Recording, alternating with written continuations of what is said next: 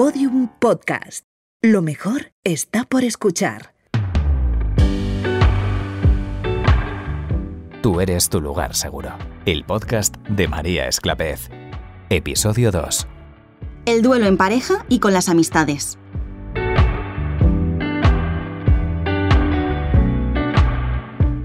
Hola, soy María Esclapez. Si escuchaste el primer episodio ya sabes algo más sobre mí y sobre cómo lidiar con los celos. Soy psicóloga clínica y este podcast quiere ser el espacio para responder a todos esos conflictos que te rondan por la cabeza. Precisamente por la cabeza, aquí compartimos y mejoramos tu salud mental. Para hacerlo, no estoy sola. Además de mis compañeros de Podium y Penguin, cuento con una comunidad maravillosa la que poco a poco he ido reuniendo en mis redes sociales desde la publicación de mis libros. Ama tu sexo. Me quiero. Te quiero. Tú eres tu lugar seguro. Y me hace especial ilusión cómo a través de las voces no solo estoy ayudándoles, estamos conociéndonos mejor, aunque necesito advertirte de algo. Si crees que tienes un problema psicológico, pide ayuda. Es el momento, no lo dudes. Este podcast no sustituye esa necesidad, aunque puedes enviarme alguna de tus inquietudes. Hablarlo romperá la primera barrera para que te hagas consciente de ello. Aquí me tienes. Escucha, verás cómo funciona.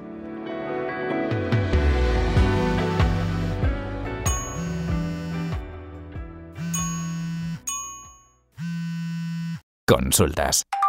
Hola María, mira, yo hace tiempo, hace ya tres meses, no hace tanto, que dejé una relación y me preguntaba por qué sigo acordándome de esa persona, por qué le sigo queriendo, a pesar de saber que no me hace bien, que el estilo de vida o que no compartimos los mismos principios.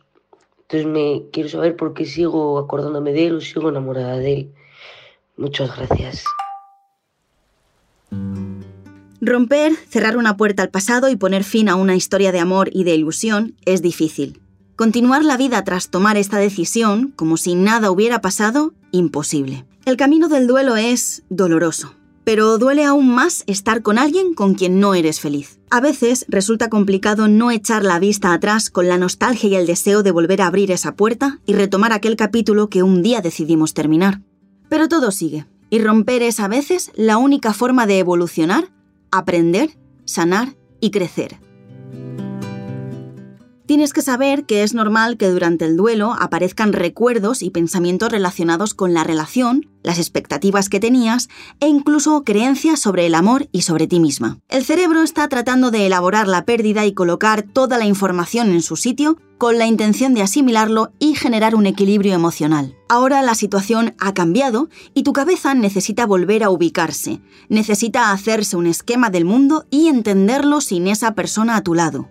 Aunque no tengas en común aspectos importantes con esa persona y te hayas dado cuenta de que la relación no te hacía bien, sí tenías un vínculo emocional con ella. Cuando fue tu pareja, vivisteis momentos felices que alimentaron y fortalecieron el vínculo, y ya solo por eso, el duelo duele. Por otra parte, tengo que decirte que nuestro querido cerebro suele recurrir a su séquito de mecanismos de defensa en momentos de máximo estrés. El objetivo, evitar el sufrimiento de manera instantánea. Estás sufriendo y tu cerebro lo sabe. Observa que la química ha cambiado y que las emociones son diferentes. Ahora tiene que lidiar con la tristeza o el miedo, que desde luego no son emociones muy agradables. Ya no tiene aquello que le hacía sentir bien, así que lanza de manera espontánea recuerdos positivos de lo vivido con la expareja para de alguna manera darte un aviso. Oye, ¿te importaría volver a darme aquello que me hacía sentir tan bien? ¿Y si volvemos con esa persona? Pero fíjate qué tramposo es recurre solo a los buenos momentos. De los malos ni se acuerda. Es algo así como, quítame este malestar y vuelvo con esa persona. Mira, ¿ves lo bien que estábamos? Pero no te dejes engañar. Te propongo hacer algo. Recuerda que si lo dejasteis fue por algo. Y si ese algo a veces se te olvida porque solo te viene lo bueno, hazte una lista de motivos por los que rompí mi relación. Y llévala siempre contigo por si la necesitas. Con esto evitarás idealizar la relación. Ahora mismo estoy en un momento de, del duelo de una ruptura con mi pareja y mi pregunta es que por qué solo me imagino con ella. Pienso que no va a haber nadie más, que no con nadie más voy a poder hacer viaje, voy a poder hacer todo lo que hacía con ella. Ay, esto de no ver nada más allá después de la ruptura es muy normal. Piensa que si aún estás transitando el duelo y estás lidiando con todo ese batiburrillo de emociones como la tristeza, la nostalgia, la ira o el miedo, aún estás procesando todo. El dolor emocional te impide ver más allá. Hay otros motivos por los que puede pasar esto que comentas, como por ejemplo el miedo a pasarlo mal de nuevo, el no sentirte merecedora de una nueva relación, las comparaciones entre tu relación pasada y las posibles nuevas relaciones, o que hayas idealizado tu anterior relación. Este es el momento de volver al ejercicio de la lista que comentaba antes. También es muy típico querer avanzar rápido cuando hacemos trabajo personal, pero tienes que recordar que el proceso de superar una ruptura no es fácil, no es rápido. La intensidad del dolor varía de una persona a otra y cada uno tiene su propio tiempo para sanar. No tengas prisa y permítete estar mal ahora. Hay tiempo para todo, pero ahora debes respetar esta etapa de tu vida. Bueno, yo sobre todo lo que quería comentarte es que muchas veces se habla de, de las rupturas de pareja y de parejas tóxicas y de lo mal que se pasa sobre, sobre ello. Y y creo que sería interesante poder hablar también de, que esto puede ocurrir también con amistades. Eh, a mí me pasó con, con una amistad que tenía, una amistad súper duradera, donde durante muchos años yo había cubierto prácticamente mm, todas las mentiras que, que contaba, todos los hechos que, que, decía que habían ocurrido y que después al tiempo te dabas cuenta de que eso no había pasado nunca. Y mm, hasta el día en el que decides decir basta por una tontería absoluta y esa persona eh, te empieza a atacar. Entonces, por salud mental y por, y por sentirte bien, pues rompes con, con la amistad y el duelo que se pasa, yo no lo he pasado peor en la vida.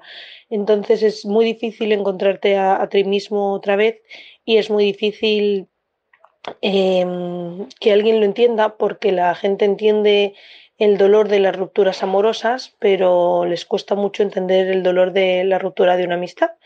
Entonces, bueno, pues si pudieras hablar en tu podcast de, ello para visibilizarlo, pues oye, yo creo que sería de, de, mucha ayuda para la gente que pudiera estar pasando por algo así, porque hay muchas veces que tú te planteas la ruptura con tu novio o tu novia, pero no te planteas la ruptura con una amistad simplemente por el hecho de que ah, la amistad es la familia que tú eliges y está tan romantizada también últimamente la amistad, las personas vitamina y todas estas palabras que se dicen ahora, que cuando ocurre un hecho grave con, con un amigo que supone la ruptura de la amistad, aunque sea de 25 o 30 años de amistad, Em, la gente no lo entiende. Siempre te dicen, ¿y por qué no le das otra oportunidad? Hombre, pues igual que no le darías la oportunidad o a, un novio que te pega, ¿no? No sé.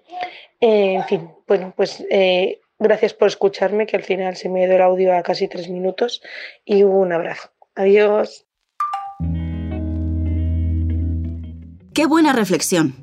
Desde luego se pueden romper relaciones de pareja, de amistad e incluso relaciones familiares. Y las tres situaciones duelen. Si la relación no funciona porque es tóxica o por lo que sea y decidimos romper, está bien. Sobre esto, es cierto que parece que la sociedad tiene una serie de normas no escritas. Sobre los amigos se suele decir que son para toda la vida y que siempre van a estar. Y sobre las parejas que no son duraderas y que van y vienen. Pero yo te digo que estas creencias están bastante distorsionadas y que todo depende. ¿Qué pasa con esos amigos que desaparecen cuando estás realmente mal? ¿Qué pasa con esas parejas que están ahí al pie del cañón cuando la vida te da un palo? Al final, son las personas las que importan, independientemente de qué tipo de vínculo tengamos con ellas. Con las personas construimos relaciones, y según cómo las trabajemos, será una relación más o menos importante. Romper cualquier vínculo que consideremos importante siempre, siempre duele. El gimnasio. Te propongo el siguiente ejercicio para decir adiós. Ya verás, puede funcionarte. Escribe una carta a esa persona contando todo lo que viviste con ella. ¿Qué significó para ti la relación? ¿Los motivos por los que lo dejasteis? ¿Lo que te habría gustado decirle? ¿Y qué te llevas de la experiencia? En este último punto puedes hablar de las cosas buenas y las cosas malas de la relación. Si lo ves posible, intenta darle una vuelta a las cosas malas con la intención de extraer un aprendizaje para el futuro, como hice yo en Me quiero, te quiero, que por si no lo sabes, te cuento que hice una lista de todo lo que aprendí de mis relaciones tóxicas, mi dependencia y mis rupturas. Te pongo un ejemplo de un par de cosas que puse en la carta, para que sepas a qué me refiero. He aprendido que donde hay sufrimiento no hay amor. He aprendido que odio las mentiras, porque sé lo que se siente cuando alguien te miente una y otra vez. Para terminar la carta, despídete de esa persona. Mete la carta en un sobre y guárdala en un sitio donde normalmente no mires. Déjala ahí hasta que te olvides de que la tienes guardada. Este ejercicio te ayudará a procesar la pérdida y a desahogarte. ¿Sabes qué? Yo lo hice con uno de mis ex. Lloré mucho la ruptura, pero no me quedaba otra. La relación era demasiado tormentosa. Guardé tan bien la carta que jamás volví a verla hasta que hice mudanza y me dio por limpiar y tirar cosas. Cogí el sobre, lo vi para ver qué era, descubrí que era la carta y directamente la rompí y la tiré a la basura. Lo que en su día me resultaba doloroso e insuperable, en la actualidad me importaba tres pitos. Te lo cuento para que sepas que lo que ahora te duele, mañana puede que no te importe, que ningún mal dura para siempre y que la vida da muchas vueltas.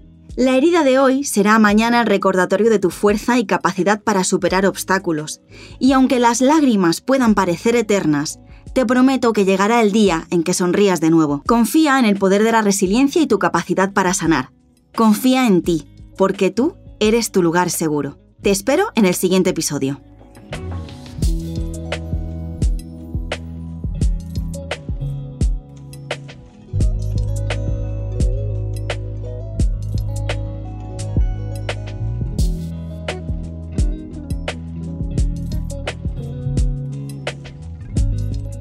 Y locución, María Esclapez.